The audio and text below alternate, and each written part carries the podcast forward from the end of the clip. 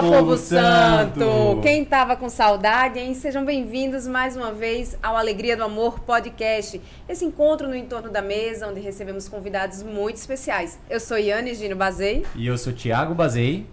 E hoje com a presença mais que especial de Monique Negreiros, nossa irmã consagrada da comunidade católica em adoração. Ela que é mãe, é esposa ela que é doula, né, sob a perspectiva cristã, e é nossa madrinha de casamento. Seja muito bem-vinda, Monique. Obrigada, gente. Obrigada. É uma alegria estar aqui com vocês. Estava é... ansiosa por estar aqui. Engraçado que a gente, antes de entrar, fica conversando, né? Vem de boa, e depois quando entra, ui, que frio na barriga. Mas, é, como a gente até fez uma oração antes, né? Que aqui a gente é uma partilha e que a gente fale o que, o que seja bom e agradável a Deus. Vamos embora. Vamos embora. Monique, como você já falou, né? Uma conversa aqui simples no entorno da mesa, entre irmãos. Ah, é uma coisa que a gente já é bem acostumada a fazer. Tem uma coisa que a gente faz, é conversar, é falar. Oh.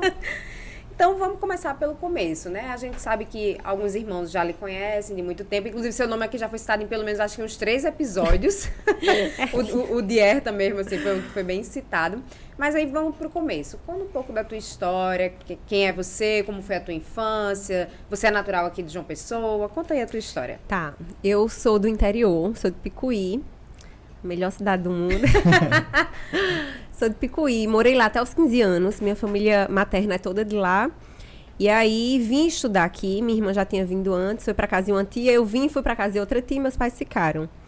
E aí depois de um ano e pouquinho que eu estava aqui, eles vieram, veio todo mundo, enfim. E terminei o, o ensino médio aqui fiz faculdade, entrei no curso de comunicação, inclusive, né? E no meio do caminho, muitas greves na, na federal. E aí conheci Daniel, meu marido. Aquele rapaz delicado. e ele dizia, ele dizia, homem, e Daniel aí, Daniel cursava direito. Dizia, homem, vai fazer direito, vamos embora pro direito e tal. E eu, não, gostava, gostava muito de comunicação, mas eu gostava mesmo, era de educação física, sabe? Era o que eu queria fazer.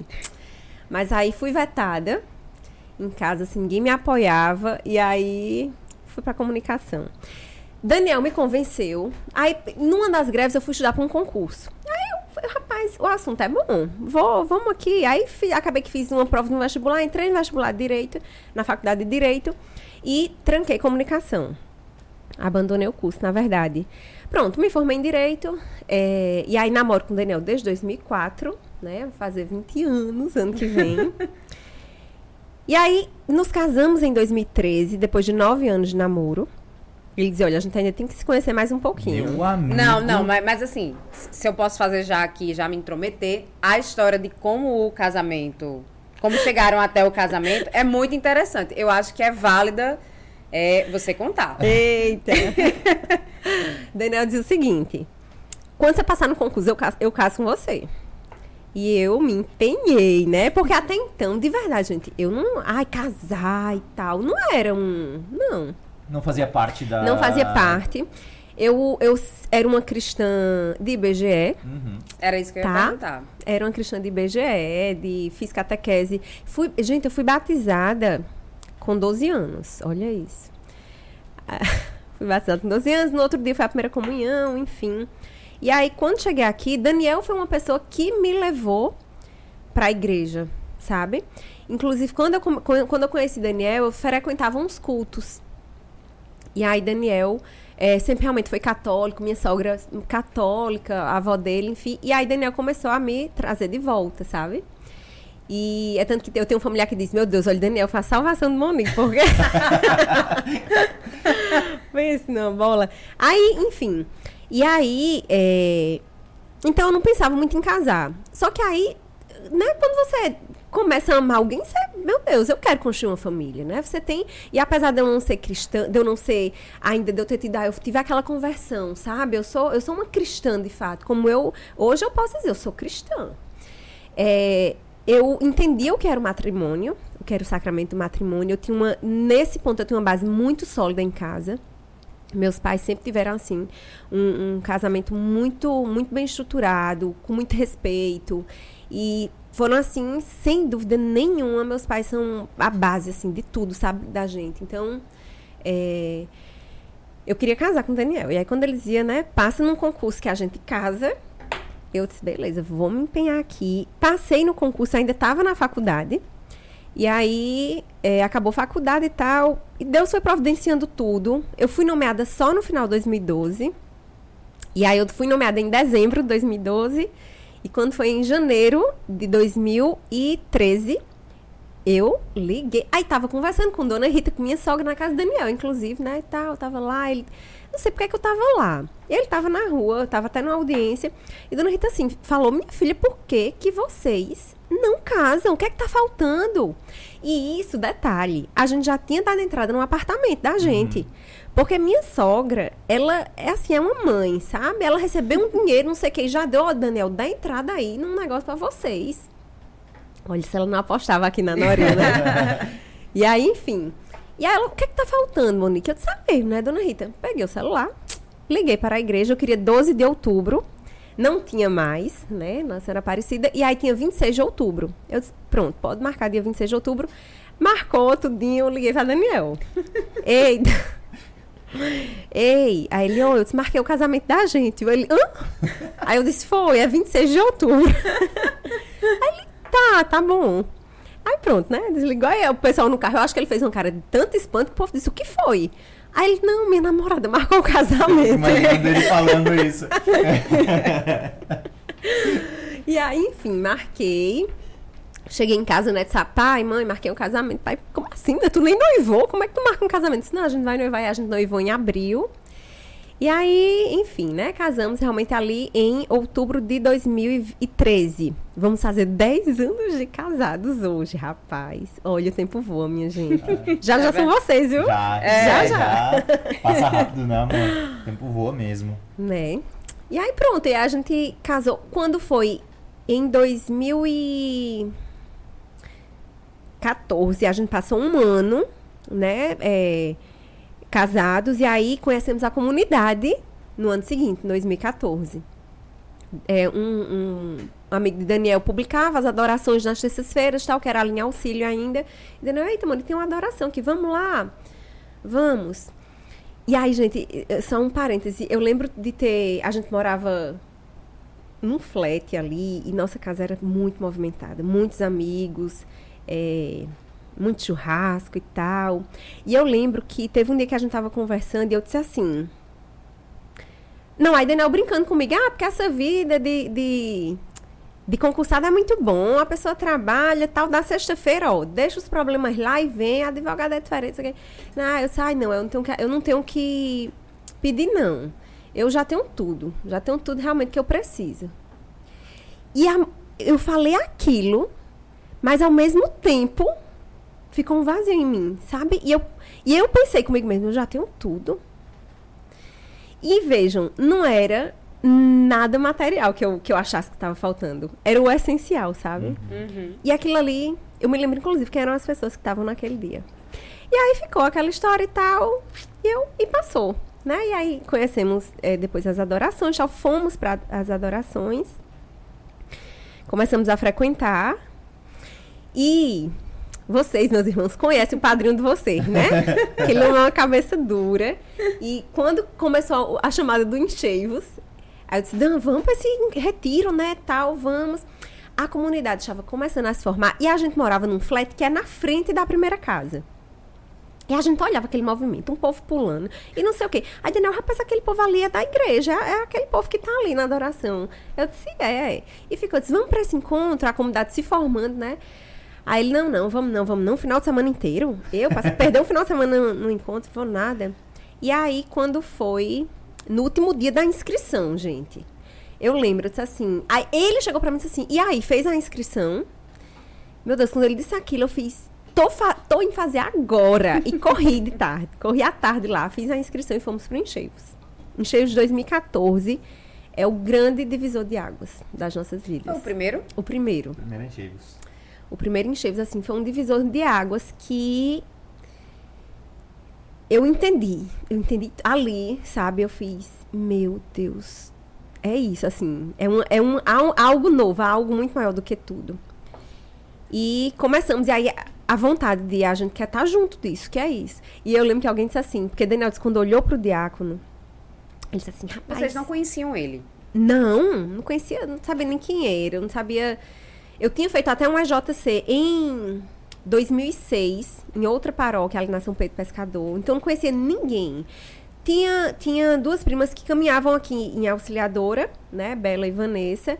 E Isabela casada com o Roberto, irmão de Leão, de irmão Leão e de Diego Menezes. Então, assim, era quem eu tinha ali, quem eu conhecia.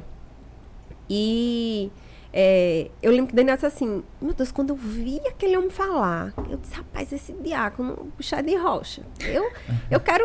E Daniel começou a se aconselhar com ele, né? Que ele ainda atendia ali, os aconselhamentos e tal. E aí começou, e Daniel, Monique, vamos vamos se engajar mais? E eu, morta de vergonha, depois do enxergo, né? Não, Daniel, que deixa de ser metido, querendo ficar amigo da galera aí. E aí, vamos, vamos, vamos, até que um dia, o diácono disse assim, ó, oh, fale com, com ele, com aquele menino, que era irmão Leão, né, Hugo, né? Fale com ele, que, que ele vai lhe dizer onde é que vocês podem...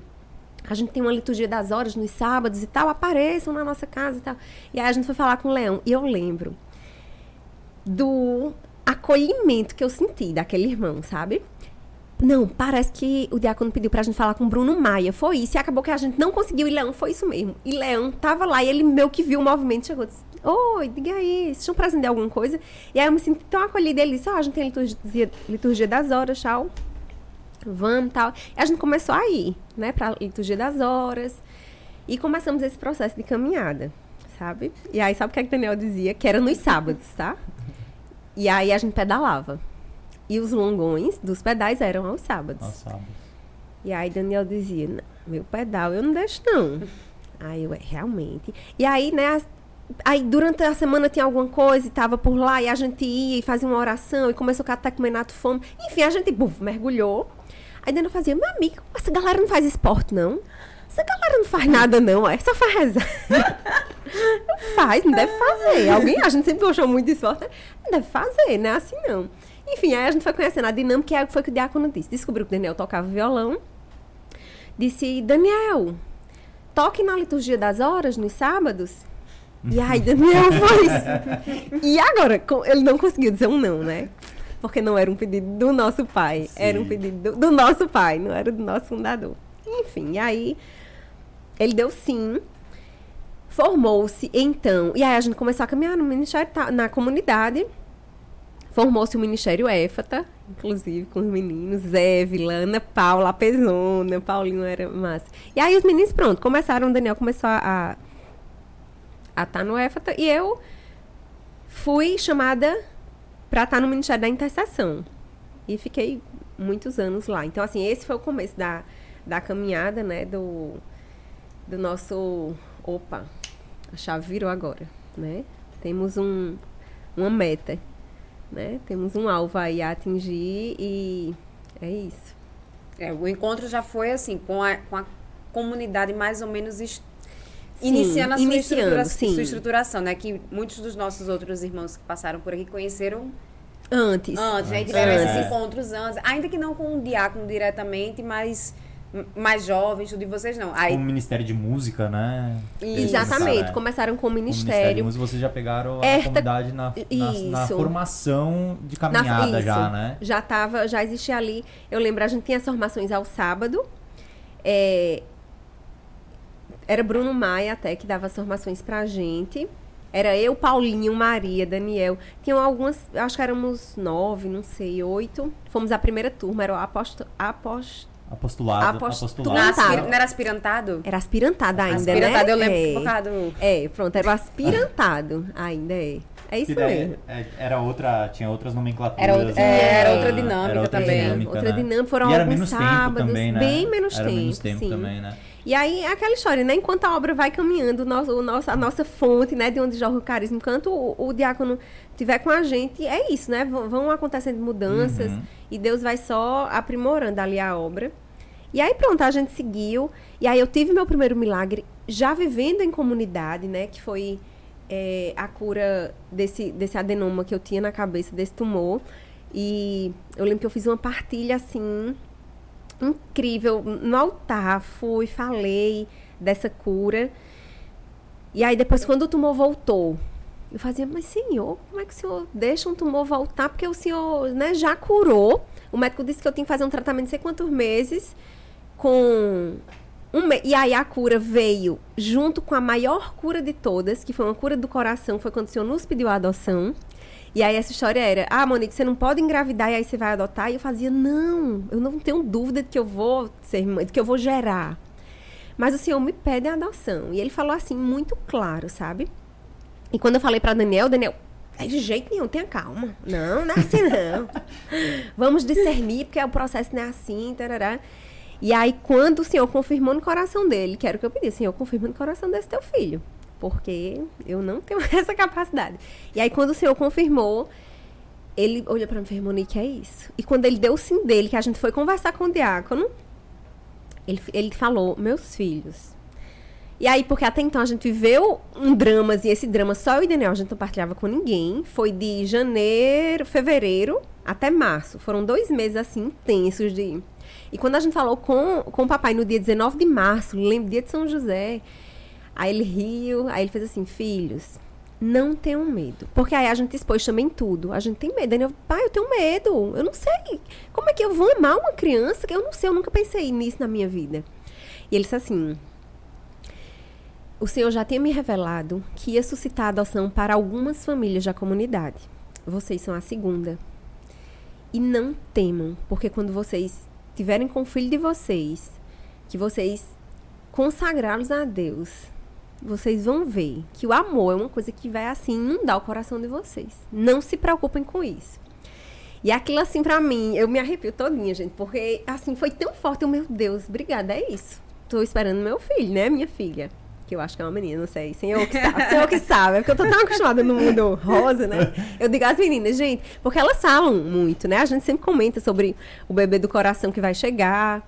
E aí eu pergunto, né? Vocês acham o quê? Tal. Aí a Olivia acha que é uma menina. Cacá é que é um menino. Cacá bate o pé, é um menino.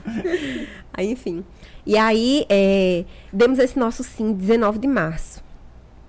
Dia 4 de abril eu comecei um tratamento para esse tumor. E aí o médico disse assim, ó, a gente vai fazer um tratamento de seis meses. Depois disso a gente faz um, um exame, uma tomografia para ver se o tumor diminuiu. Também faz um exame hormonal, ver como é que estão seus hormônios. Se estiver tudo ok, você libera para engravidar. Eu disse, beleza. Dia 4 de abril eu comecei o tratamento. Dia 20 de abril eu estava grávida. Grávida. Tomando uma medicação que eu não poderia tomar. E aí, e todo mês eu fazia o exame de sangue, né? E levava lá no estado, que eu pegava a medicação no estado, era uma medicação mais cara, pegava lá. E aí eu lembro que. Eu aí peguei abril, maio, viajamos para o Rio para um encontro das novas comunidades. Aí quando eu voltei no avião, super enjoada. Aí eu, meu Deus, eu comi muita porcaria. A gente tinha comido bobs, não sei o que e tal, coisa que eu nem. Eu tava bem fitness. Aí eu, rapaz. Daniel, acho que a gente comeu muita porcaria, porque eu tô muito enjoada. Enfim, chegou e ficou aquela história. E a gente se reunia muito. Éramos poucos ainda na comunidade, né? E comia, comia, comia. E a história era, minha gente. E eu enjoando. Eu falei, gente, eu só posso estar com um verme. Meu amigo, eu tô enjoando demais. Aí ficou até a história. A Olivinha, bichinha, era um verminho até então. Aí quando eu fui fazer o exame em junho para pegar a medicação, o beta lá, prá, um número enorme. Eu, meu Deus, que é isso? Aí liguei pra minha irmã, eu tenho uma irmã que é médica. Disse, Nicole. Não, eu mandei a foto. Disse, Nicole, o que é isso? Aí ela já liga, né? Oxente, isso é bucho. tá grávida, irmã, tá aquela festa, meu Deus. Aí eu fiz o contrário, eu corri na farmácia para fazer teste do, do xixi, porque eu disse, não, não tô acreditando isso aqui. Enfim, aí estávamos grávidos. A Olivia chegou em janeiro de 2017. E aí, gente, eu falava muito assim para Deus, né? Senhor, pra que, que o Senhor me permitiu uma cura e esse tumor voltou. Porque o que é que acontece? Eu tinha testemunhado em agosto de 2015. Em novembro teve um encheivos de 2015 e eu fui lá testemunhar.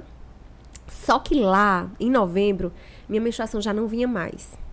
E eu disse, porque aí veio, em, quando o Senhor me deu a cura em junho, ele me deu uma cura em junho, na adoração, na, lá em auxílio. Aí em junho chegou a menstruação. Aí julho, agosto, setembro, aí outubro não veio. Eu, opa, Aí em novembro não veio. Aí quando eu fui testemunhar no Enchefes, eu disse, inclusive, gente, eu posso até estar tá grávida e tal, porque está atrasado. Aí nada.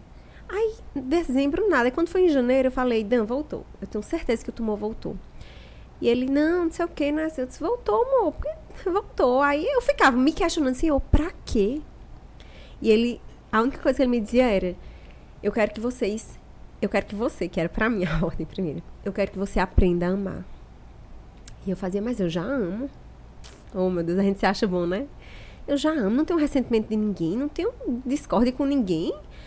Sou uma pessoa tão boa, meu Deus, gente. E ele, eu quero que você aprenda a amar. E uma das frases que eu li, que a vista borrou inteira, eu só conseguia ler aquela frase, era: Quem ama não escolhe, acolhe. E aí eu fui entendendo tudo dele, foi, sabe, só me dando aquelas pitadinhas. E quando chegou para Daniel, chegou bem forte também, enfim, confirmou. E aí eu entendi que o processo que Deus queria de mim era a cura, sabe? Ele queria me ensinar a amar. Ele, ele queria dizer assim: saia da sua comodidade. Escolha amar alguém que não vai nascer de você, sabe? Escolha esse amor. Experimente desse amor. E aí, pronto, demos esse sim, né? No, e aí, quando eu disse a Daniel a notícia, a primeira coisa que ele disse, ele fez, Monique, você viu que foi a gente dar o nosso sim a Deus e ele agiu na nossa casa. Eu disse, vi. E, estamos esperando ainda o nosso bebê. Infelizmente, assim, é um processo demorado, né? Mas eu sempre digo, é no tempo de Deus. É no tempo de Deus, eu não tenho dúvida que ele vai chegar, ela vai chegar no tempo de Deus. Já vai estar com a casa repleta. Porque aí em 2000 e 2019. Olivia chegou em 2017, Cacá, Catarina chegou em 2019 e agora em 2022 chegou Manuela, né? E aí, cada gestação eu sempre tinha a expectativa, vão vir os dois juntos, né? Vão vir os dois, vão vir os dois. E, enfim, não, não era essa, né? Não era Que não é na tua de vontade, Deus. né? Não, não é na minha vontade, louvado seja Deus. Porque uma das coisas que eu disse até a Daniel, eu disse, Dan, quando um primo da gente que falou, né? Ele disse assim, porque tudo começou como? Como é que Deus suscitou a adoção no meu coração? A gente tava numa pizzaria com os primos e um primo meu olhou para mim e disse assim: "Ah, os 10 filhos que você os cinco filhos que vocês vão ter". Foi isso mesmo, os cinco filhos que vocês vão ter. Três que vocês vão gerar e dois que vocês vão adotar. Aí Daniel, Deus lhe dá em dobro. Aí ficou aquela brincadeira, sabe? Deus lhe dá em dobro, não sei o que, nanana. E ficou como se fosse uma brincadeira, mas eu acordava e ia dormir com esse pensamento. A adoção, eita, Senhor, é isso. E aí, é, quando é, Daniel disse, né? Eu, a gente tava indo pra comunidade um dia, eu falei assim, Dan, você lembra o que o Luiz falou? E veja se não, já não tinha ficado no coração dele, porque tipo, já fazia 15 dias dessa fala. Eu falei, você lembra o que o Luiz falou? Ele fez, olha, você não vem com seus doidices, não. eu disse, gente, ele ia saber o que, é que eu ia dizer. O Luiz falou tanta coisa naquela noite, então ficou no coração uhum. dele também, Sim. sabe? Aí eu só disse a ele assim, você tá pronto para fazer a vontade de Deus? E ele falou, a vontade de Deus eu tô, a sua eu não tô, não. Direto, meu marido. E eu disse na hora, eu disse, louvado seja Deus, porque eu também quero fazer a vontade dele, eu não quero fazer a minha, não. E aí pronto, foi nesse dia que eu tava adorando e Holanda veio com uma palavra assim, profética, sabe? E disse: Minha irmã, é isso que Deus quer de você. É, acolha. Ele dizia isso. E essa palavra eu lembro. Fazia acolha, Monique. Acolha, que é isso que Deus espera de você. E ele falou, assim, tudo que nós estávamos vivendo, sabe? E eu, assim, diante de Jesus, dizendo, meu Deus, é isso. É tanto que quando eu me levantei da adoração, eu cheguei e bati assim nas costas do Daniel, aquela tapinha que a esposa às vezes dá assim e faz, ei. Aí eu fiz, se prepare, que é isso que Deus quer da gente. Aí foi quando eu falo, calma, temos que discernir, né? discernir, não é assim não. E aí no dia 19 de março, o diácono faz, falando sobre a vida de São José. Ah, porque José, ele o, so, o, anjo apareceu para ele em sonho e disse: acolha, né, Nossa Senhora, porque o fruto que ela carrega nas entranhas é obra do Espírito Santo. Aí ele fez: é, algum de vocês, quem mudaria a vida por um sonho que teve? Eita, eu tive um sonho, sonhar aqui com um anjo. Quem mudaria a vida por um sonho? Aí eu lembrei até de um sonho que eu tinha tido. E eu disse, eita, é isso mesmo, o Senhor está me confirmando tudo. Aí ele continuou a pregação, ele fez, sabe por quê, meus filhos? Às vezes Deus fala com a gente, sabe o que, é que a gente faz? Calma, não é assim não, temos que discernir. Minha gente, até as mãos, o gesto que Daniel fez, o diácono fez. Aí nessa hora ele olhou assim pra mim, assustado, sabe? Aí eu disse, pronto, é isso. Aí ele fez, é isso, pronto. Aí foi no dia que a gente foi conversar com ele, sabe? E enfim. E, gente, olha, é uma certeza que eu tenho muito, muito forte, assim, aqui. Deus vai falar.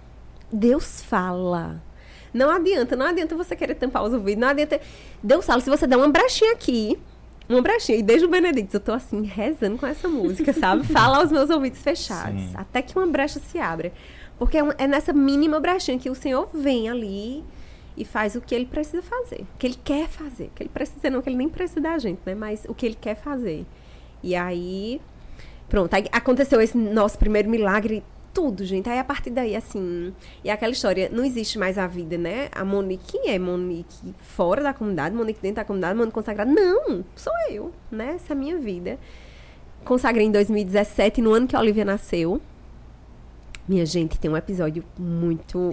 É engraçado. Eu não sei se eu posso contar. A gente tem tempo, depois eu vou contar. Oxe, mas tá. Gente, olha isso. Porque é, é uma coisa bizarra, mas é muito real. E eu vou dizer. Porque é testemunho. É testemunho. Ganhei a Olivia dia 16 de janeiro de 2015, tá? E aí foi o nosso retiro anual em fevereiro, um mês depois. E fomos com ela. Fomos Aí, vamos dormir aqui e tal, só que o quarto meio empoeirado, a parte de primeira viagem, a gente também muito, né, não, a gente vai e volta, vai e volta. Fomos na sexta à noite, voltamos para dormir em casa. Fomos no sábado, voltamos para dormir em casa. E no domingo, eu acordei infestada de piolho. Piolho. Oh, gente. gente, olha isso. Tava lá, fui tomar meu banho. Daniel tava, ficou com a Olivia. E fui tomar meu banho. No banho, meu cabelo começou a coçar. Minha cabeça começou a coçar. E eu comecei a coçar a cabeça e tal. Aí lavei com shampoo e tal. Aí. Assim, às vezes o cabelo cai, né? O cabelo uhum. caiu. E eu joguei assim na parede. Aí eu vi um bicho. Aí eu disse, gente, que danada é isso? Aí já, meu coração já deu uma gelada. Disse, que é isso? Aí não. Não é nada não, eu fiquei olhando, meu Deus. Aí eu sa... aí meu, minha cabeça começou a coçar de um jeito. Eu saí do banho. Peguei uma toalha branca, eu lembro até hoje, assim, não e comecei a estragar minha cabeça. E aí, piolhos caindo assim, caindo na toalha. Eu dei um grito, eu, Daniel! Aí ele chegou correndo, o que foi? Aí eu disse, não, eu tô com piolho. Aí eu, shit, Monique. aí pronto. Aí vai, corre na farmácia. Fui na farmácia. Aí Daniel foi na farmácia e tal, e eu lá com a Olivia. Aí chegou e toma pente fino, e toma remédio, e toma não sei o quê. E o diácono ligando pra gente. Gente, eu fui chamada à consagração naquele domingo. E o diácono ligando, cadê vocês? A gente, não, a gente tá com um problema aqui, mas a gente vai, não sei o quê. Eu, eu não vou, Daniel, como é que eu vou assim? Como é que eu vou pra um canto com piolho? E no coração, sabe, você tem que ir. Eu disse, meu Deus. Enfim, minha, minha cabeça chega feriu de tanto que eu passei aquele pente fino. Nós fomos, prendi meu cabelo, eu lembro. E assim, eu só também fui quando eu passava e não saía mais nada. Prendi meu cabelo, fui. Cheguei lá, e aí, nesse ano, fomos três chamados à consagração, eu, Herta e Nando. E aí, quando o diácono chamou meu nome, eu disse, meu Deus. Aí eu lembro que até eu encontrei Mai e Ju Balão. Eu disse, gente, vocês não sabem, eu tô com piolho. Eu tava tão desnorteada. eu disse, gente, vocês não sabem, eu tô com piolho. Apareceu piolho na minha cabeça. E a menina, Zan? Eu, é. Aí, enfim. Aí, quando chamou meu nome, eu disse, senhor, eu entendi tudo. Gente, vocês acreditam que eu cheguei em casa. E aí eu passei uma semana feita louca do piolho, né? Ainda nem olhando minha cabeça. E não tinha mais nada. Não tinha mais um piolho. Então, sabe, assim, quando a gente olha assim faz, meu Deus, como se a gente não estiver tão atento, sabe? E às vezes a gente, ah, porque é, não é dar bola ao inimigo. É entender que ele tá por aqui mesmo pra, pra enganar, sabe? Pra confundir a gente.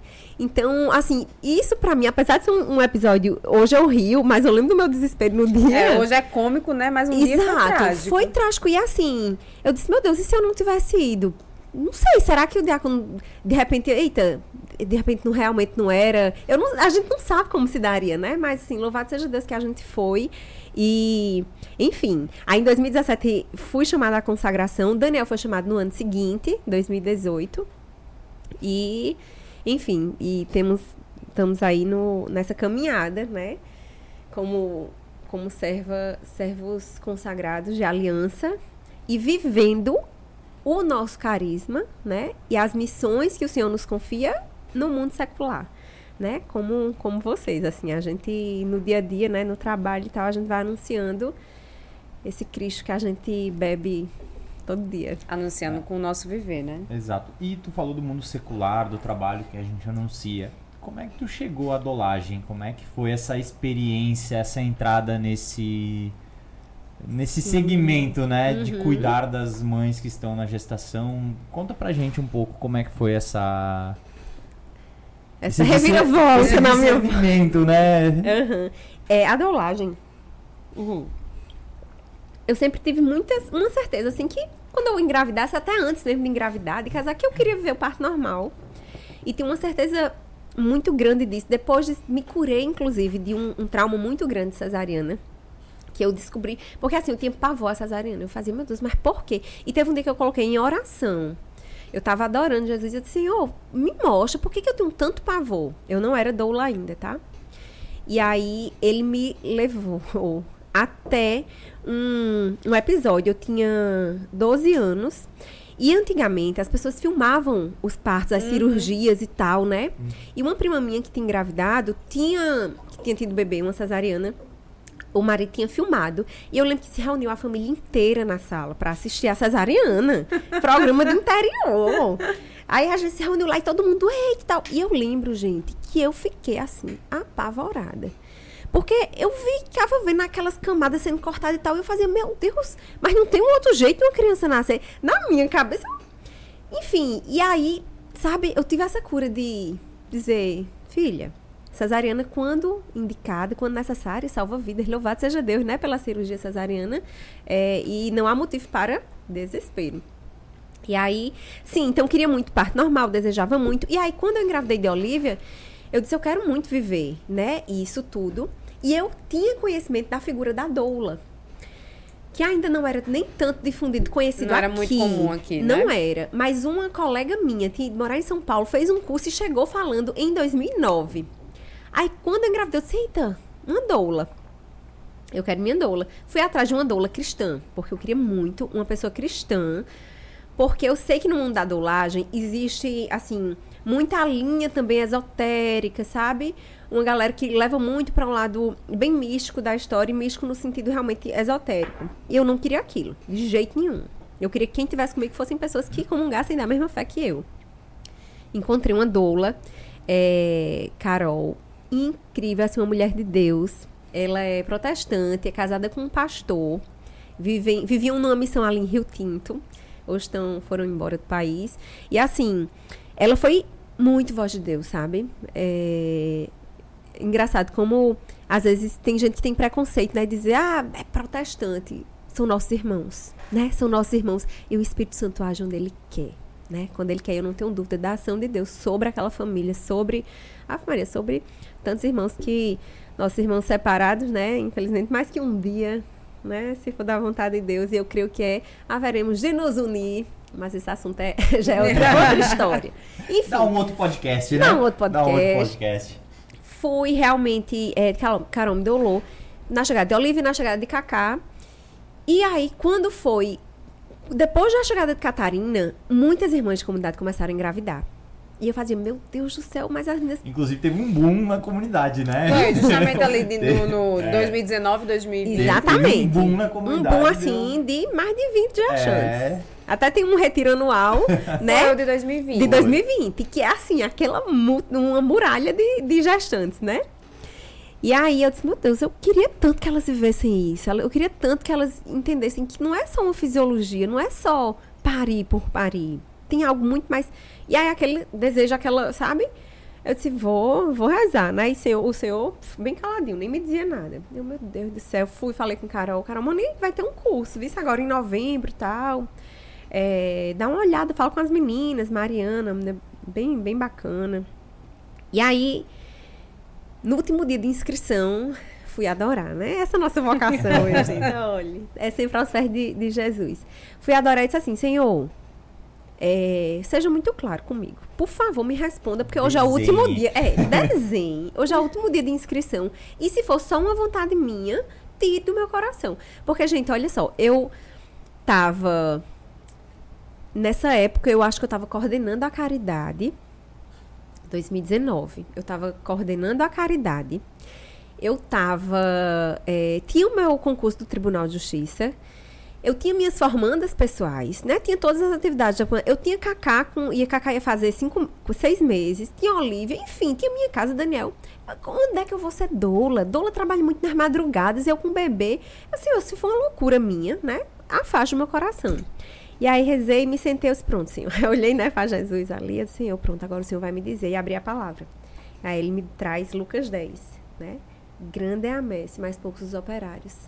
E de eis que vos envio como cordeiro entre os lobos. E, gente, quando eu, quando eu li aquilo, tô feito gata arrepiada aqui, que eu Quando eu li aquilo, eu lembro que se encheu, assim, meu coração se encheu de uma alegria. Eu saí descendo as escadas da Casa Misericórdia, né? Encontrei Herta no pé da escada. Eu disse, Herta, que eu já vinha partindo com Herta, Herta, é isso, mas Deus não me responde. Eu disse, certinha, é isso que Deus quer de mim. Deus quer que eu seja doula. Eu vou fazer minha inscrição. Ela, minha irmã, vá, vá-se embora. E aí fiz a inscrição e, e começou. Sofri vários ataques durante o curso. O né? curso foi aqui? Foi aqui em João Pessoa, presencial. Teve um momento de e aí, é, porque assim, não se falava, dizia só que era um curso para doulas, mas se falava que era um curso com, com uma linha mística, com, uhum. né? Mas assim, algumas pessoas participaram, ah, vá. Aí teve um momento que foi quando começou tudo, né? Que sente, vamos sentar numa roda tal, aí vamos sentar, sentem no chão, é, vamos abrir o nosso chakra para a mãe terra, não sei o quê. Aí eu, opa! opa. Aí eu, né, cruzei os braços ali e eu só ficava, Ave Maria, cheia de graça, senhora. Enquanto o povo vivia, porque respeitei. Me fechei ali, cruzei a perna e tal, fiquei por ali observando e rezando, fiquei em oração. Quando acabou o momento, eu falei assim. Aí passavam-se umas conchas, uns negócios para a pessoa segurar, umas pedras energéticas, sei lá. E dizia assim: fale o que é que você achou desse momento. Aí quando a pessoa passou para mim, eu disse: Ó, oh, eu vou passar aqui para a colega porque eu não vivi esse momento, eu estou só observando vocês. Aí, já foi o primeiro olhar troncho, Já dá né? aquele clima, né? É. Deu, deu, aquele embate de olhares, assim. Exato quem é essa menina? O que, é que ela tá fazendo aqui? Aí, beleza. Tu tava de sinal? De sinal. E aí ficou, né, aquela história toda. Quando acabou, eu disse, gente, eu sei que vocês ficaram um pouco é, incomodadas, mas eu não participei desse momento, expliquei, né? Eu sou uma serva consagrada de uma comunidade católica, eu sou católica. Realmente não comungo com, com isso aqui que vocês estão fazendo, não, não acredito, não é, penso outra coisa. Inclusive, vim aqui para me formar doula, vou trabalhar numa perspectiva cristã, é isso que eu quero fazer e tal. Então, assim, né? Me desculpe se eu é, deixei vocês desconfortáveis e tal. E aí, depois começou. Gente, aí foi tão, foi tão teve uma hora que foi tão chato que aí começaram a falar de Inquisição, de hum. Joana d'Arc e uhum. tal. Aí eu, eu, até teve uma hora que eu sabe, eu vocês sabiam que a igreja proclamou Joana d'Arc santa. santa. Aí, não, mas antes de. Eu só, se vocês quiserem falar de Inquisição, outra hora a gente conversa sobre isso, realmente. Mas eu acho que aqui nem, nem cabe, nem um, é o momento, enfim. E aí teve uma hora que eu disse assim, homem, tá Daniel sozinho com as meninas em casa. E eu aqui fazendo o quê? Mas quando eu ia me levantar para ir embora, a palavra veio assim, como uma flecha no meu coração. Eis que vos colocarei como cordeiro meu aos lobos. É o seu lugar, fique aí. E eu, sabe? E eu com autoridade no espírito, porque aí cada coisa que vinha eu respondia assim, sabe? Como uma. A, a espada mesmo do espírito, né? Afiada. E aí pronto investida de São João Batista. É, com a ousadia do nosso baluarte. Aí pronto, aí, enfim, fiz o curso, tudinho. Depois chegou Monique, e aí? Se mulheres que não são cristãs quiserem, né, o seu trabalho, o que é que você vai fazer? Eu tenho você, colega, para indicar. Eu disse, não, Natália, eu tenho você, colega, para indicar, né? Do mesmo jeito que uma pessoa tem o direito de não querer uma doula cristã, eu tenho o direito de não querer doular. Mas aí, aí, Monique, já apareceu casal que não era cristão e pediu para você doular já. E aí, quando ela falou comigo, ela disse assim, ó, oh, ainda acredito, meu marido aqui não acredita, é ateu e tal. Você poderia, você, você aceita me doular? Aí eu disse, você aceita ouvir tudo que eu tenho para lhe dizer? Aí ela fez, aceita. Eu disse, seu marido também aceita? Ela não aceita, porque ele não acredita, mas ela é muito de boa. Aí eu disse, lidou com muita alegria. E foi, gente, uma semente que eu plantei ali, sabe? E assim, meu Deus, foi, foi muito, foi incrível. Foi uma experiência realmente muito boa. E, é, enfim, seguindo com essa, com essa, essa doulagem na perspectiva cristã. E a gente diz que quando um cristão se levanta, o inferno se incomoda, né? E aí, assim, tive muitas críticas, muitas. Doula cristã, chegaram lá no meu Instagram já. Doula cristã, isso nem é doula, que conversa é essa? Isso não existe, não. Você nem doula, você é. Aí as irmãs de comunidade, brá! eu digo, exército! Olha que tem um exército aqui. Muito engraçado, que eu printei, eu printei, eu, eu joguei no grupo, né? Eu disse, ei, irmãzinha, viu aqui? Eu, gente, olha isso. Aí o povo já, você é maravilhosa, sou doulagem, não sei o quê, né? Enchendo a bola, eu disse, é isso. Mas assim, muitas dificuldades nesse sentido, sabe? De, de ouvir de médicos, inclusive. Tem umas criaturas agora que se denominam doulas cristãs. Que bicho é esse? Aí eu falei, menina, a pessoa tá famosa, viu? Porque chegar numa médica, tá isso é uma médica né? incomodando, é, né? E se tá incomodando é porque tá no caminho certo. Exatamente. Né? Quando a gente está incomodando, é, é porque é o caminho certo é que a gente está. A gente está caminhando, dando passos firmes em pois é. direção é. ao caminho de evangelizar. Exatamente. Que não é fácil, né? Que não é fácil. E aí, eu sempre digo, se tiver muito facinho, a gente não escuta isso nas pais, se tiver muito bom, muito mamão com desconfie. açúcar, desconfie. desconfie porque tá, tem alguma coisa errada. Provavelmente o caminho aí tá, tá, não tá certo, não. E aí pronto, então eu comecei com 2020, de fato, comecei a doular. É, e aí já foram mais de 160 famílias. Famílias não, perdão. Porque já tive gestantes que já pariram mais de uma vez, tá? Então, assim, foram mais de 160 partos, partos na verdade. É. Partos acompanhados, Acompanhados, né? é. E só aí... na comunidade também, né? Tem Ai, mães, né? Tem famílias que tiveram dois, três filhos, né? Exatamente, exatamente. E assim, gente, hoje na comunidade nós temos várias doulas, sabe? Tem, e, né? e, eu lembro que quando eu, eu cheguei, a primeira coisa que eu tinha uma certeza que eu tinha que ter uma backup. Toda doula, todo profissional né, da área de, de saúde que faz uma assistência ao parto normal tem que ter backups.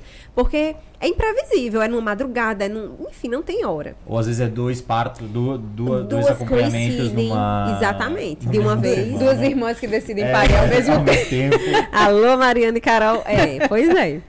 E aí, o que é que acontece? É, eu disse, não, preciso de uma doula backup. E aí, rodei, rodei, que não achava. Encontrava algumas meninas protestantes, mas não, não é. Eu quero uma doula católica. E Lívia estava entrando na comunidade, frequentando o grupo tal. Ainda estava só frequentando o grupo Filho do Milagre, do Filho, Filhos do Milagre, não tinha começado vocacional ainda. E minha doula era muito amiga de Lívia, porque fizeram um curso juntas. Uhum. E aí o Carol, tu indica alguém tal. Ela, ah, tem Lívia, mas Lívia tá sem doular. E eu já fui aperrear o juiz de Lívia, né?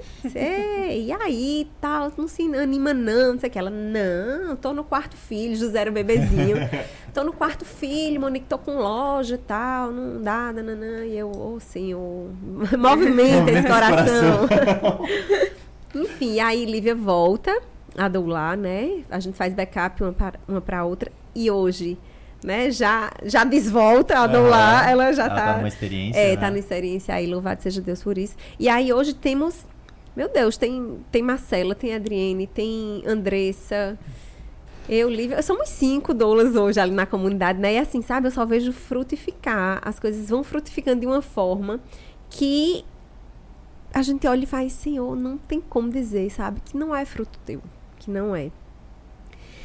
Até que, gente, em, quando eu comecei a doular, eu já disse, é isso aqui. Isso aqui é o que eu vou fazer da minha vida, né? E Daniel, não, você tá empolgada, né? Assim, não, não vai. Tá pensando já em deixar o, o tribunal, Monique? aí eu se, eu, se eu pudesse um dia, eu deixaria. E aí, só que ficou aquilo. Quando foi no final de 2020, eu tive uma conversa com o diácono. E eu lembro ele me perguntando assim, filha. É, e aí eu passei por um deserto também de vida comunitária, tá? De de cristão, eu sempre digo, o cristão ele passa por desertos. Não adianta a gente achar que vai estar o tempo todo lá não. em cima, não. né? E aí eu passei Viveu pelo... uma fase São Bento. Vivi. Viveu uma fase São Viveu Bento, uma fase né? São Bento. E, gente, de verdade, assim, foi, assim, muita cura. Eu lembro que eu sentei com o diácono e ele falou assim, e a gente adentrou na história da doulagem, e ele fez, filha, você deixaria o tribunal para viver de doulagem? E eu lembro de ter olhado nos olhos dele, sabe? Ter dito, se eu pudesse sim, pai, deixaria. Aí ele seguiu, né? E, tá, né, e aí ele também foi lá e me enxuiu e disse, se capacite, Monique, dê o seu melhor e tal. Aí ele até disse uma coisa uma vez. Um dia a gente ainda vai ter uma plaquinha assim, aqui na Adoração tem uma doula, Agora aqui na Adoração tem cinco Tem cinco doulas. e aí, enfim, passou. E aí, quando foi. É, e aquele desejo meu que ficou adormecido de deixar tudo para ficar com a dolagem, né? Deixar o tribunal, aquela aquela segurança. E aí veio é, a pandemia, eu tava home office, tava também tudo mais tranquilo, porque eu conseguia organizar algumas coisas. Mas o meu coração era, né? Não é só isso. Em 2020, em outubro, depois que eu fiz um encontro com os casais, é, o Senhor me deu uma promessa. Ele disse assim: Você chegará a famílias que seus braços e suas mãos não alcançarão. Eu, tá, mas não entendi. Assim, beleza, vou chegar em, de alguma forma, de algum jeito, mas vamos embora. Quando, aí foi, passou, passou-se o tempo e tal. E aí chegou 2022. Manuela nasceu. E eu tava em um momento de oração com ela no quarto. E o Senhor me disse assim: Por que, que você está enterrando os talentos que eu lhe dei? E, gente, nessa hora, de verdade, eu, eu corri até pro meu computador. Ela tinha adormecido já assim no meu braço. Corri pro meu computador pra, e abri, porque eu já tinha iniciado o meu a escrever um curso, né? E aí eu cheguei lá e eu comecei, tá, tá, tá, tá, tá, tá, escrevi, escrevi, é, né? Parei, meditei, fiquei com aquilo. Eu disse, Senhor, meu sim tá dado. Agora vamos movimentar o coração do Daniel, né? Porque aquela história, mesma coisa da adoção. Eu não, não fui eu que convenço, é o seu espírito que fala, então fale com ele. E aí quando eu fui falar com ele, ele disse, Dan, é isso que Deus quer de mim eu vou ver disso aqui, é isso, não tem, não dá mais para conciliar, eu não aguento mais. E ele fez, Monique, eu também acho. E aí, nessa hora eu também acho, da confirmação dele, né? A gente treme na base de fazer, meu Deus, e agora? Foi tão fácil assim. é. Foi tão fácil Só três assim. anos. e aí eu disse, pronto, agora é. Aí agora vamos se organizar, né? Vamos se organizar financeiramente e tal. Afinal de contas, assim, as contas fixas de casa realmente era vinha desse valor, né? E enfim, vamos se organizar e tal. E no meu coração, não é. Não, não conte com a força do seu braço, sabe? Não conte com a força do seu braço. E até que, sempre que eu ia rezar, o Senhor dizia: coloque o pé, que eu coloco o chão. Eu tentei antecipar o curso para fevereiro, para dizer: não, eu vou voltar em abril a trabalhar. Eu não quero mais voltar em abril. Eu vou lançar em fevereiro. De repente, se entrar esse eixo, bom, eu vou ver como é que vai sentir. Eu já vou ter uma segurança e tal. Eu querendo me apoiar em segurança, gente. E o senhor só tirando. Tirando todas as minhas seguranças daqui. Podando, podando as seguranças, vai. Só podando. Dando fazer, mas cadê que esse negócio não tá andando com isso? E eu, rapaz, peraí, é, sabe? Eu não sabia nem dizer o que é que tava uhum. acontecendo. Uhum. Mas depois eu fui entendendo o Diácono fez uma postagem ontem, né? Que o Espírito Santo era a última pecinha, assim, encaixando, né? No, no quebra-cabeça. Eu fui juntando os encaixes, assim, as pecinhas de quebra-cabeça, entendendo o que é que o Senhor queria de mim. E aí teve um momento que a gente tava adorando lá na São Miguel. Eu disse assim, oh meu Deus, é, me diga, é isso mesmo, o tempo é esse agora. Me diga o que o Senhor quer, porque Daniel diz assim, você vai trabalhar até o final do ano. Meus planos já estavam feitos. Você vai trabalhar até o final do ano, a gente organiza as contas, quita cartão, não sei o que, tal, tal, tal, e você vai sem conta, sai sem conta nenhuma. Eu disse, tá bom. Aí eu chego lá e o senhor faz. Coloca o pé que eu coloco o chão. Não vai ser pelas suas forças. Porque você quer se confiar nas suas forças. Aí eu, meu Deus do céu, é isso. E o senhor só me confirmando. Aí eu, eu lembro que eu até falei assim, eu falei, senhor, pois se for isso mesmo, se isso não for coisa da minha cabeça, me confirme, me dê um sinal agora. Aí, gente, começou uma música. Eu não vou me lembrar agora qual era a música. Que eu fazia, que foi até André Casimiro que, que cantou, sabe? Que eu disse, meu Deus do céu. E era, e era isso, o senhor dizendo isso, sabe? Eu coloco o pé e tal, tal, tal. Eu disse, é isso, senhor. Aí eu disse, pronto, meu Deus, só não. Eu só peço que Daniel não me pergunte hoje o que foi que o senhor falou comigo, porque eu preciso me preparar para dizer a ele. Quando a gente está saindo, ele nem espera a gente entrar no quarto. Ele faz, e aí, o que é que Deus falou contigo? aí eu disse, oh meu Deus, eu pedi para Daniel não vir me perguntar hoje. Aí eu disse, quer saber? Pois eu vou te dizer, Deus me disse isso, para não confiar nas minhas forças, que é agora, que é, não adianta a gente querer se organizar, que eu botasse o pé que ele colocaria o chão. E ele, ah, Monique, mas será que é? Porque Deus não confirmou no meu coração isso, não. Ele já disse que realmente você vai viver disso, mas ele não disse que era agora, não. Mas, meu filho, pois ele vai lhe confirmar, nem que seja nos 45 do segundo tempo, porque Pra mim, ele já confirmou e eu tenho certeza, Dan. Aí pronto, aí ficou. E aí pronto, as coisas foram caminhando. Até que em maio eu falei com o meu chefe, né? Que eu já trabalhava há 10 anos com ele. Falei que realmente ia deixar. E tava esperando já assim um. Você tá ficando louca, menina? Você não sei o quê, você. E aí, ele disse, Monique, é isso, quer de você. Vá, vá viver sua missão e tal. Deus te abençoe, isso e aquilo, sabe? Pra mim foi um, nossa, que... Sabe Deus, assim, dando uhum. aquele refrigério de dizer, que massa. Uma confirmação também, né? Sim, sabe? Pra Quando não... eu esperava um, ah, um é, brado, um tá baque, doida. Assim, dizer, não, pô... Exatamente. É, é, o teu futuro, é a, é a tua segurança. E aí ele... Aí pronto, aí quando foi... Aí trabalhei, né, agora, fiquei... Tirei as férias em, em, em junho, aí voltei em julho, trabalhei agora e saí, né? Tô, tô nesse processo de. Vou, aí vou lançar o curso. Aí, olha só, Deus só quis que o negócio acontecesse depois que eu dissesse, pronto, tá entregue. Né? Vamos lançar esse mês, se Deus quiser, nas próximas semanas aí, vai vir novidade boa. Ó, fiquem ligados. Do teu Instagram, do né? Instagram. É ah, Instagram. meu Instagram, Monique Negreiros Doula. Pronto. Tá? Fiquem ligados lá. Eu vou, vou, vou dizendo. É, como a data, assim, ainda não confirmei, confirmei, mas acho que nas últimas semanas de agosto. Gente, um curso incrível. O curso é preparação espiritual e emocional para mamães, para as mulheres que desejam parir, desejam ver um parto normal. Mas é aquilo. Ele vai servir para o parto, ele vai servir para a vida. Eu faço na propaganda aqui já do curso. Porque, de verdade, assim. E uma das coisas que eu até tava falando, né, pra Daniel, assim, eu quero, eu quero entregar uma coisa boa, não. Eu não quero, né, fazer de, de todo jeito, de. Não. Eu quero entregar uma coisa boa, eu quero entregar um conteúdo que eu acredito. Até porque. E aí, já dando um spoiler, o curso ele é baseado nas minhas três experiências de parto, tá? Então, em cada experiência, eu ergui ali pilares na minha vida que me fizeram. E aí também eu entendi por que, que tinha que ser depois de Manuela Sabe? Porque tudo tinha um tempo certo. Porque em cada experiência de fé que eu vivi, por meio da chegada das minhas filhas, eu ergui pilares assim na minha vida que me fizeram mudar muitas rotas. Muitas, muitas, muitas.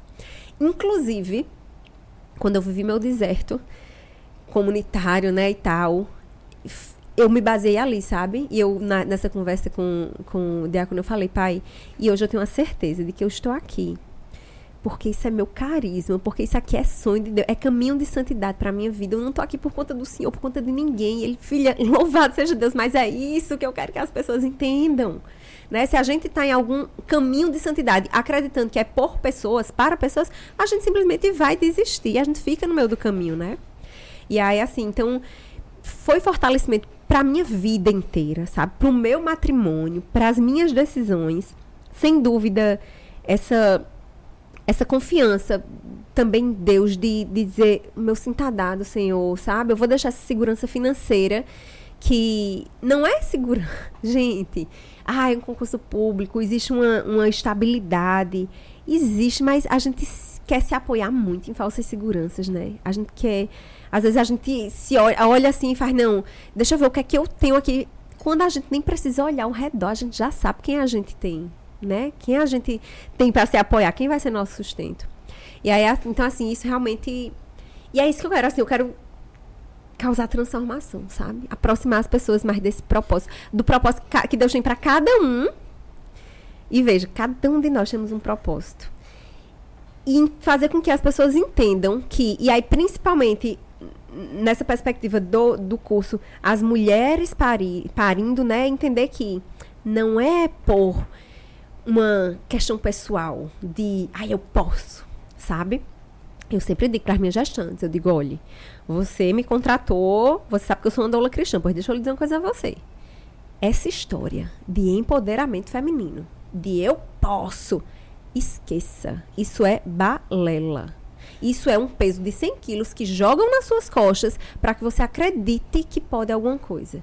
Quem pode é o Senhor. E por obra e misericórdia de Deus, a gente traz um filho ao mundo. A gente amamenta um filho, a gente educa um filho, sabe? Então, assim, eu, eu levo muito isso pra, pra minha doulagem e é algo que eu trago muito também, sabe? Pra, no curso, de dizer, ó, coloca teu coração onde ele tem que estar. Tá.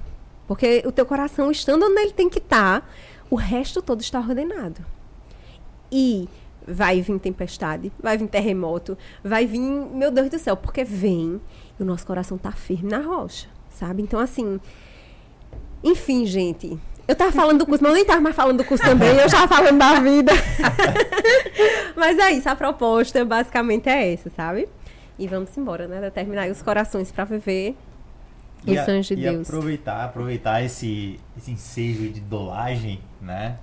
A gente tem um patrocinador aqui no, no podcast que é o Slings da vovó. Ah, meu. que, que eu sou cliente, Né? meu filho. Então, Monique é cliente, já indicou também. Sim. Me conta um pouco dessa experiência. Eu vou usar já. Ah, vou usar essa certeza, vou com usar pra te contar um pouco da experiência do que, que é uma mãe Com e o que, que é a indicação de usar um slings. Gente, é impressionante. E principalmente quando a gente já tem mais de um filho, que a gente tem muita coisa pra fazer. Minha gente, quem, olha que não, se você não conhece Sling, o Sling da vovó, porque eu vou dizer, o material, gente, o material, não é porque ah, eu tô aqui, porque vocês são meus, mas o material de vocês realmente é diferenciado, né? Vocês têm, inclusive, vários tipos, né? Eu tenho, eu tenho aquele dry fit, né? Sim. O, aquele material dry Isso. fit. E assim, super fresquinho. E sim, a gente cheio de coisa pra fazer. Meu amigo, botou o bebê aqui, acabou, você tá livre, sabe? Eu tenho até uma foto. Ah, eu vou procurar. eu tenho uma foto que eu tô sentada no quarto com as meninas, a gente brincando de boneco com as duas mais velhas e Manuelinha pequenininha no sling aqui e eu brincando com elas, sabe? Então, assim, realmente, em. E é um E já investimento. tá no terceiro filho com No terceiro, né? o mesmo Slings. sling, gente. É, olha, de verdade. Ó, a mãe, porque tem gente que tem medo, inclusive, de. acha que não vai saber botar. Mas, gente, tem um modelo novo, né, menino? Tem, tem, tem um Tem modelo um modelo novo. que simplesmente você não precisa ficar dando aquele monte de volta, não. Ele você encaixa, que já tem um xizinho nas costas, e você dá um nozinho aqui por baixo. Acabou-se. Muito prático. Tá muito feito. bom. Então, já sabe.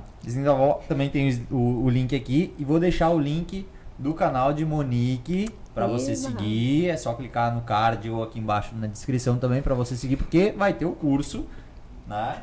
Isso. Acompanhe, acompanhe. Acompanhe que vai sair aí. Aí deixa agora eu fazer uma pergunta, Monique, aqui. É, eu sou uma pessoa, você disse assim, não, porque eu tinha, eu, eu tinha muito medo do, da cesárea, Tá. né, né? Eu sou o contrário. Eu sou uma pessoa que tenho muito medo do parto normal. E aí, assim, e, e eu entendo tudo, e, e principalmente assim, é, esse movimento que vem acontecendo nos últimos anos das mulheres retornarem justamente a buscarem. Porque, assim, durante muitos anos, e aí, por exemplo, na época da- da- das nossas mães, por exemplo, era considerado anormal. Né? A cesárea era a regra, tudo, não sei o quê. E eu cresci vendo essas mulheres falando isso e acabei. Eu, eu acho que em mim, alguma parte do meu inconsciente criou esse medo. Então eu tenho muito medo do, do parto normal. E aí, eu, eu não sei, assim, como é que você trabalha isso, se você já, já aconteceu com outras mães, assim, que apesar de buscarem a doulagem, mas lhe relataram esse medo, esse Sim. receio. Relatam, né? E aí eu sempre pergunto: você tem medo do parto? Você tem medo de quê? Você tem medo da dor? Você tem medo. Porque, engraçado, Diane, às vezes a gente não. É difícil admitir, e aí por isso que a gente precisa fazer uma, uma viagem para dentro de nós mesmos. Mas às vezes a gente tem medo de não conseguir. Mas isso já é a raiz? Não. Por que seu medo de não conseguir? Com, você, a gente tem o medo de se sentir fracassada. Por que, que você tem medo de se sentir fracassada? Porque eu tenho medo do julgamento. No fim das contas, é tudo vaidade nossa, sabe? E lá no, no Imitação de Cristo, né? Que até é, citando uh, Eclesiastes, ele fala vaidade das vaidades. É tudo vaidade, exceto amar a Deus e só a Ele servir. Então, assim, muitos medos nossos estão realmente enraizados em coisas que não é aparentemente, sabe, o, a, a razão de ser. E aí eu procuro fazer esse trabalho com minha gestante, sabe? Dizer por que, que esse medo? Ah, eu tenho medo da dor, tá? A dor é a única certeza que a gente tem num parto normal, é a dor, tá? Você tem medo de quê? De não suportar a dor? Vamos, a gente vai te dar suporte, a gente vai te dar, né? Tem, tem alguns recursos que a gente pode utilizar. Mas, de verdade, quando a gente tem algum. escutou alguma coisa, alguma referência, por exemplo, ah, eu tenho muitas gestantes que as mães sofreram violência obstétrica, né? Durante os partos. E isso traz. É meio que um, um, um carimbozinho que marca ali a vida da gente. E isso a gestante traz com ela. Por isso eu sempre procuro saber. Sua mãe apoia? Como é essa relação e tal, É, o- é o sabe? meu caso, minha mãe não, Não, apoia. Pronto. Provavelmente, ou porque viveu um parto normal violento, uma cesariana também violenta, de chegar, bora, sabe, de, ser tratada, de ser maltratada no ambiente hospitalar, sabe? Então, assim, faz, ó, quanto mais rápido, melhor você viver ali, melhor pra você, sabe? Vai embora. Ó, não grita, tem história, tem gente que faz, ó, não grita. Não grita não, porque se você gritar, você vai ser maltratado, sabe? Então, assim, tem muita coisa que ficou de violências reais que existiram, que, existiam, que existem hoje em dia, sabe? E por isso que eu sempre digo, olha, quem tem o privilégio de poder ter uma boa assistência, que bom, louvado seja Deus, sabe? Quem não tem, se prepara, sabe? Faz tua parte, fazendo o quê? Conhecendo, buscando conhecimento, em oração. Eu sempre digo, quando a mulher anda com oração e com informação, ela anda segura. Então, assim, é, os medos a gente vai tratando. E aí é importante se chegar com a raiz do teu medo. Medo da dor, medo de não conseguir, medo de acontecer algum problema com o bebê. Eu já tive gente disse, mano, que eu quero ver o parto normal, mas eu não quero a todo custo. Eu disse, a todo custo? Quem quer um parto a todo custo, né? Eu até fiz até uma postagem, tem que a todo custo só o céu, né? A todo custo só a santidade. Um parto, um parto não vale isso não. Então assim, por isso que eu digo, meus irmãos, eu não quero. Meninas, preste atenção nisso. Eu não quero que as mulheres vivam somente uma experiência boa de parto, uma experiência feliz de parto. Eu quero que as famílias, e por isso que eu incluo sempre muito pai, sabe? Eu sempre trago muito pai. Porque eu quero que as famílias vivam uma experiência de fé por meio da chegada do seu filho, da sua filha. Que é isso que causa a transformação na gente. Porque é um parto bom, parto feliz, parto fisiológico, é massa. É, é bom, lógico. E a experiência de fé também traz tudo isso. Mas é muito raso, sabe? E aí, quando a gente descobre que a gente pode aprofundar, que a gente pode fazer um leste lerrar, como. Eu não sei se vocês viram um vídeo que o diácono mandou um dia pra gente, né? E ele falando, né, que quando Deus fala para Abraão para ir para a terra prometida, que ele dá a ordem em aramaico, sei lá qual é a língua que ele faz, leste lerrar, que é vai para dentro de você mesmo. Faz esse caminho de encontro com seu eu, né? Abraão, ele precisou fazer isso e sair. E eu quero que, sabe, que as mulheres vivam isso. E é, gente, é muito transformador assim. Eu tenho partilhando com as minhas com as minhas gestantes, né, as experiências de fé que as que se abriram. Monique, to Monique todas vivem? Não. Tem mulheres que não se não não aprofundaram tanto, viveram ali um parto bom e tal, uma experiência boa, mas não conseguiram. Por quê? Porque isso é uma abertura que também que não cabe a mim. Eu chego e mostro, oh, você pode viver isso, sabe? Você quer viver isso, vamos embora. Mas talvez ela não viveu naquele momento, né? Mas foi plantada uma semente. Com certeza para o futuro ela viver daqui a pouco num segundo parto a... ou até viver numa caminhada, Sim, né? Sim, porque o parto é um lugar que a gente revisita sempre. Sempre a gente revisita, sabe? A gente sempre vai ali e às vezes a gente tá passando uma situação da vida e você lembra de algum momento ali do seu parto e faz, caramba, aquilo ali, sabe? Eu superei aquilo ali naquele momento, sabe? Aí até a confiança em Deus, meu Deus. E veja, eu não estou falando de via de nascimento, não, porque às vezes é, a gente pode acabar numa cesariana intraparto. E a gente vê uma experiência de fé incrivelmente linda também, sabe? Então, assim, que a gente não fique só bitolado na história do, do parto normal, que via de regra é o melhor, sem dúvida, para a mãe e para o bebê, para todo mundo. Mas entender que é algum é um macro, sabe? Uhum. Que a gente vai encontrando uns, os micros ali dentro. Sim, aí, Monique, você estava falando que sempre traz a questão do, do pai para junto, para participar de todo esse momento. E aí me, me, me remeteu o caso de um casal amigo nosso, onde é, ela tinha muito desejo né, de viver o parto natural. É, ela engravidou no. Não, ela, ela pariu, na verdade, na pandemia, em 2020, bem no auge mesmo, naquele momento assim, bem tava tudo, início, né? é, tava tudo bem conturbado, sabendo. tudo. E aí ele, ele falando certa vez com a gente, né? que ele assistiu aquele filme, ela, ela colocou ele lá, ó, vamos assistir pra você entender o que é que eu quero viver, tudo, não sei o quê. Aquele filme, O Renascimento do Parto. Uma trilogia, né? É. e aí ele falou que tem até uma médica que é aqui da Paraíba, né? Que, que, que, fala no filme e tudo. Uhum. Aí ela, ele, aí ele disse assim, eu achei, eu entendi o que ela queria viver, achei lindo, achei massa, mas ninguém me preparou para ver minha mulher sofrendo. E aí, no caso dela, ela acabou tendo que fazer a cesariana. Né? E, e aí eu já não sei se porque não, realmente a criança estava entrando em sofrimento ou se uhum. porque era um período pandêmico e as pessoas ali estavam Sim. meio sem saber como agir. Mas aí eu lembro, isso me marcou muito. Eu falei, assim, caramba, é verdade. Quantas vezes assim, as mulheres estão tão preocupadas em elas passarem por esses processos, mas e quem está ali do lado dela? Quem está ali do lado. Por isso eu sempre digo, né, o pai, eu faço, ó, a oferta da sua esposa vai ser na carne. Existe o sofrimento na carne, né? Dói.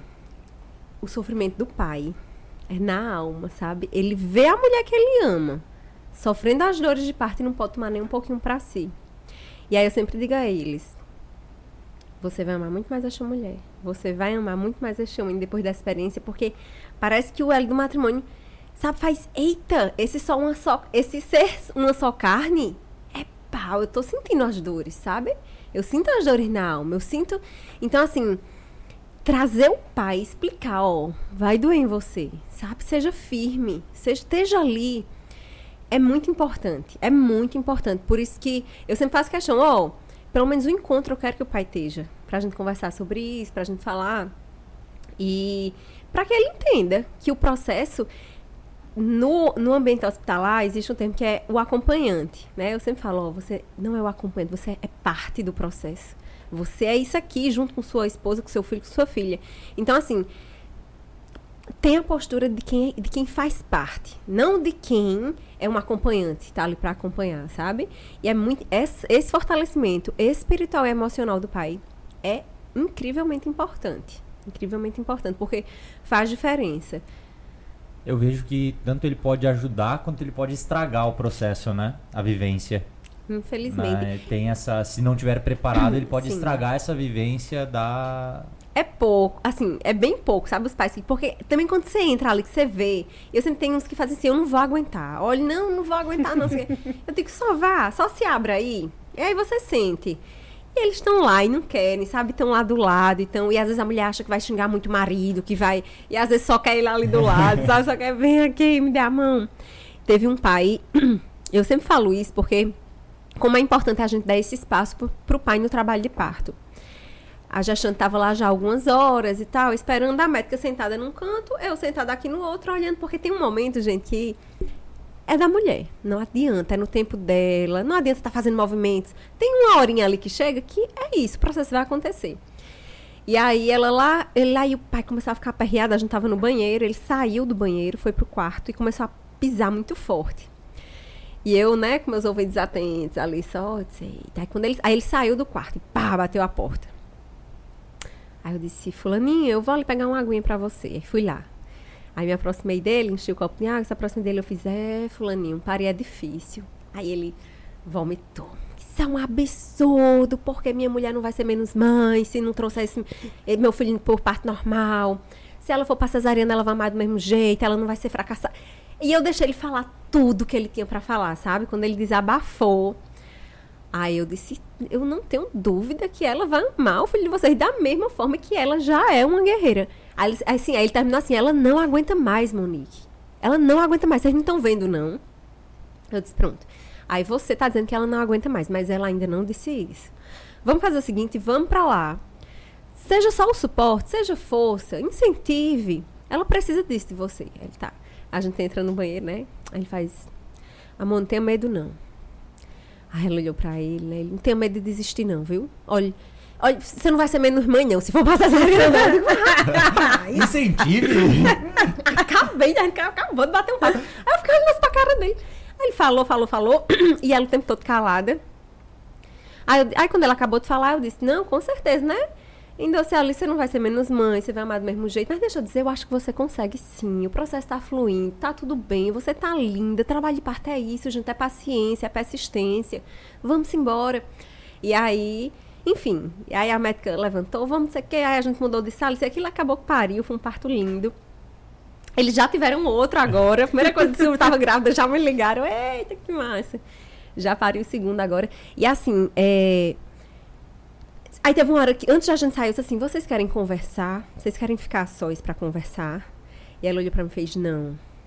Aí eu disse: opa, ela vai, parei que eu vi. Ela, ficou com medo de ficar só com ele, e de repente, né, ele, ó, oh, vamos tal. Aí eu disse: pronto, tá, enfim, a gente fez um movimento, tal, não sei o que, e ela foi, pariu. Então, assim, é, esse pai, ele estava despreparado. Não, a gente tinha conversado, a gente tinha, ele tinha ido para os dois encontros. Esse pai, ele não entendia ainda o que é uma mulher em trabalho de parto.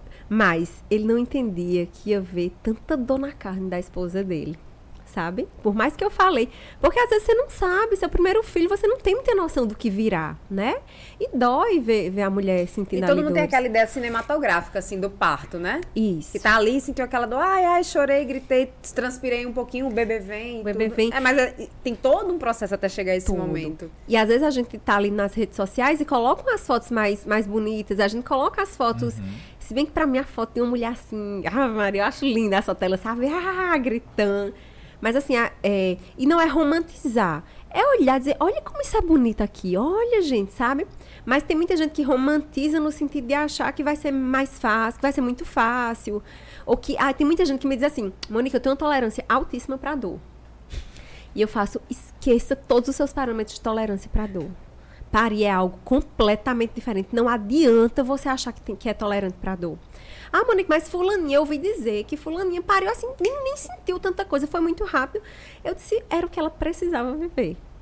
Você vai precisar, para você se unir mais ainda a Cristo, que eu quero que você viva isso, você vai precisar ver o seu processo. Qual é o seu processo? A gente só vai saber na hora. A gente não vai saber antes. Pode ser um processo de 12 horas, pode ser um processo de 48, Herta? 48 horas. 48 horas. 48 horas. Eu até ia perguntar qual foi o parto mais longo. O mais tu- longo? Trabalho de parto super longo agora de Marina. E Marina era isso que eu ia falar. 72 horas 72 até horas nascer. Até nascer. Até Do nascer. início da, Das do- primeiras das contrações até- ritmadas? Ritmadas. Primeiras contrações ritmadas, sabe? O máximo de intervalo que teve foi ali 20 minutos que ela descansava e tal. Puxadíssima, assim. Marina acabou numa cesariana intraparto.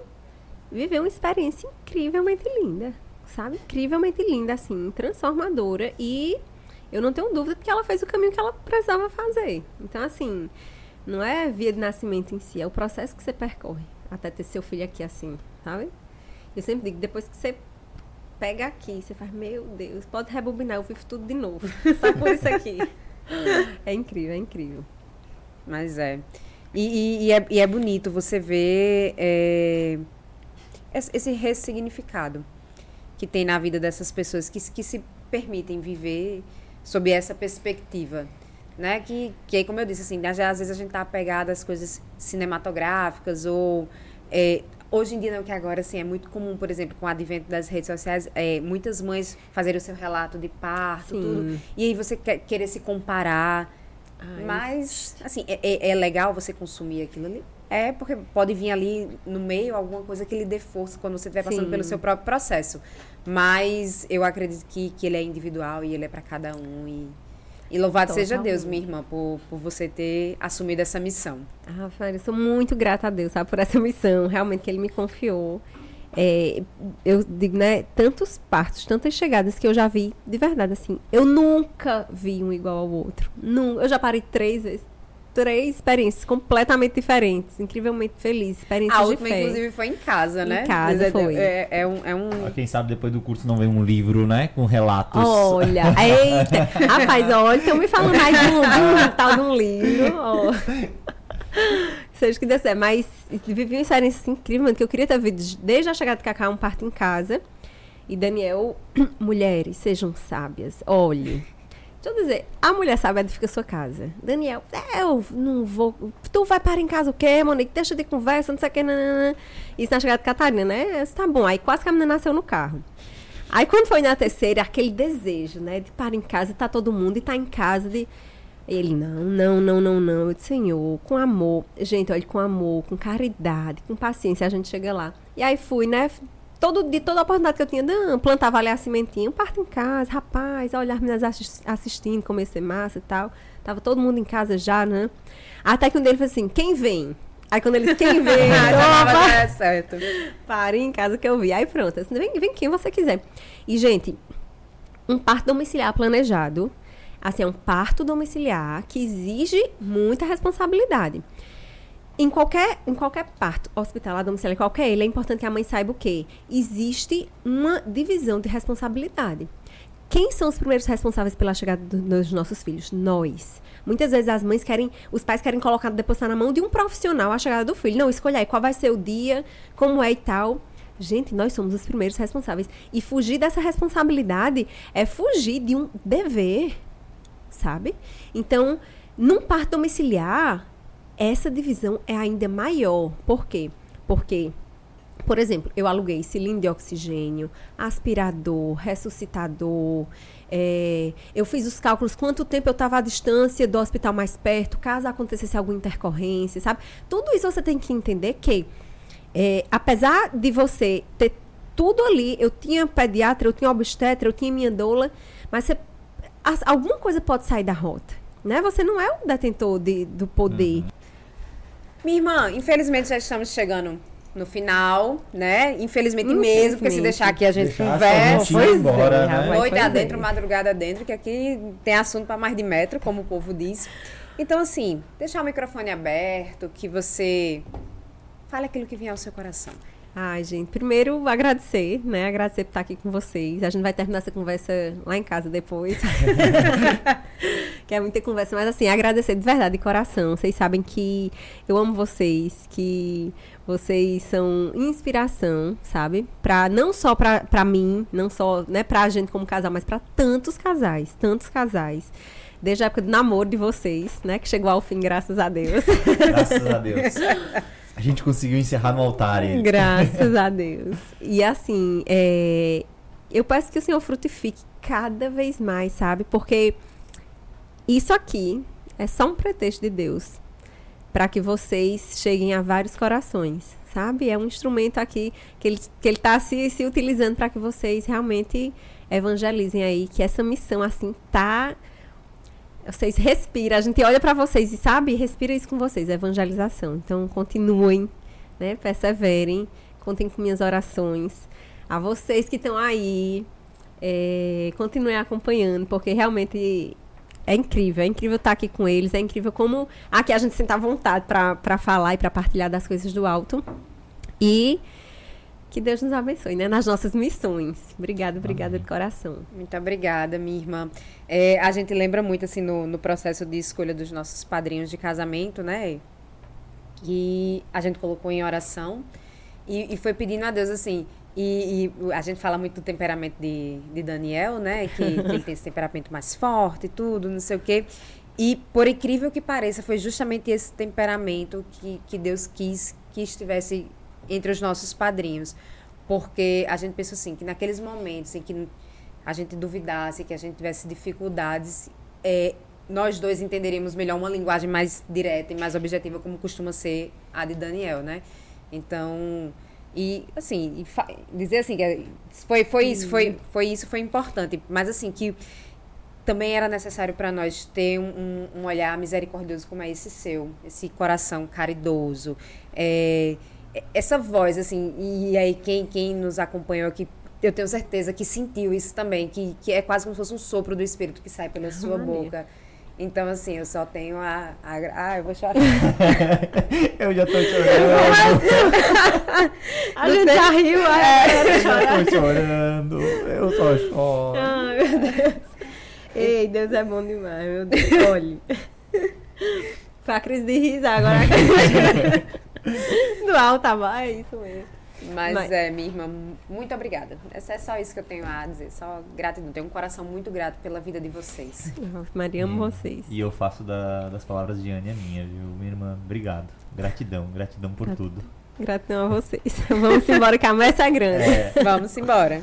Então, queremos agradecer a presença de cada um que está assistindo a esse podcast, a quem está ouvindo nas nossas plataformas tá? Que, está, que estão disponíveis uh, YouTube, uh, Spotify, Spotify, Apple, Apple Music, Music, Apple Podcast. Apple Podcast, desculpa. Tá, Amazon Music. Amazon Music também.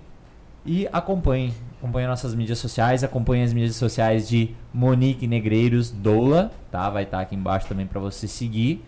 E em adoração, né? Comunidade Católica em Adoração, todos os dias às 8 horas da manhã tem a live do nosso Pai Fundador, que é a partilha da palavra, toda terça-feira de adoração, tanto uh, na casa mãe, na casa São Miguel, que aqui é em João, em João Pessoa, aqui em João Pessoa, e também tem a transmissão né, ao vivo no canal da, do YouTube, canal da, do comunidade. YouTube da comunidade da Em Adoração, tá certo? É isso aí, pessoal. Shalom, a gente Shalom. gosta muito de estar com vocês aqui. A gente ficou afastado alguns dias, né, mas estamos de volta. E é isso, meus irmãos. Shalom. Shalom.